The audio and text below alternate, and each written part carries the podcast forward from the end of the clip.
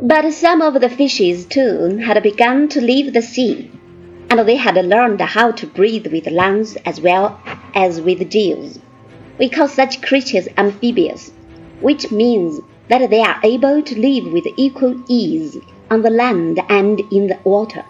The first frog who crosses your path can tell you all about the pleasures of the double existence of the amphibian. Once outside the water, these animals gradually adapted themselves more and more to life on land.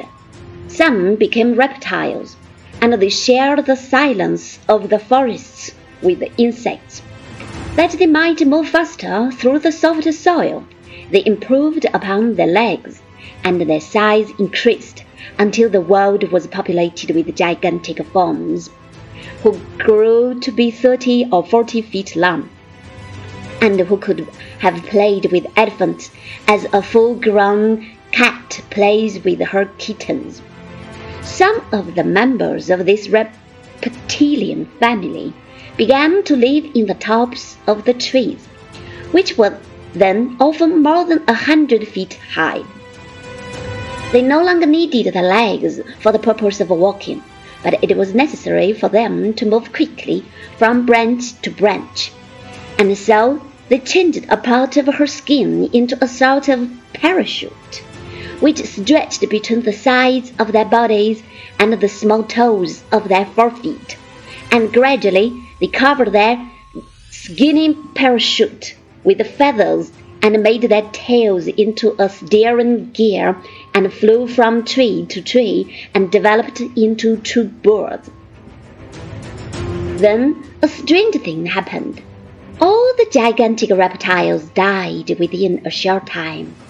We do not know the reason. Perhaps it was due to a sudden change in climate. Perhaps they had grown so large that they could neither swim, nor walk, nor crawl, and they starved to death within sight, but not within reach of the big ferns and trees. Whatever the cause, the million year old world empire of the big reptiles was over. The world now began to be occupied by very different creatures. They were the descendants of the reptiles, but they were quite unlike these because they fed their young from the mamma or the breasts of the mother. Wherefore modern science calls these animals mammals. They had shed the scales of the fish they did not adopt the feathers of the bird, but they covered their bodies with hair. The mammals, however, developed other habits which gave their race a great advantage over the other animals. The female of the species carried the eggs of the young inside her body until they were hatched, and while all other living beings up to that time had left their children exposed to the dangers of cold and heat, and the attacks of wild beasts.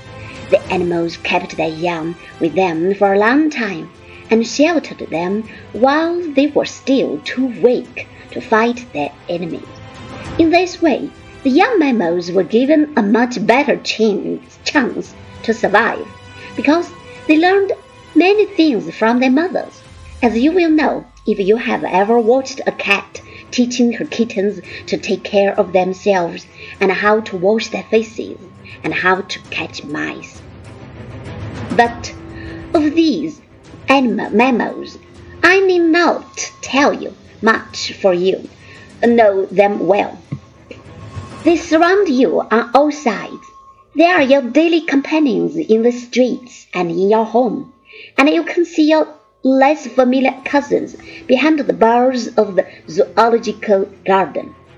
And now we come to the parting of the ways, when man suddenly leaves the endless procession of dumbly living and dying creatures and begins to use his reason to shape the destiny of his race. One mammal in particular seemed to surpass all others in its ability to find food and shelter.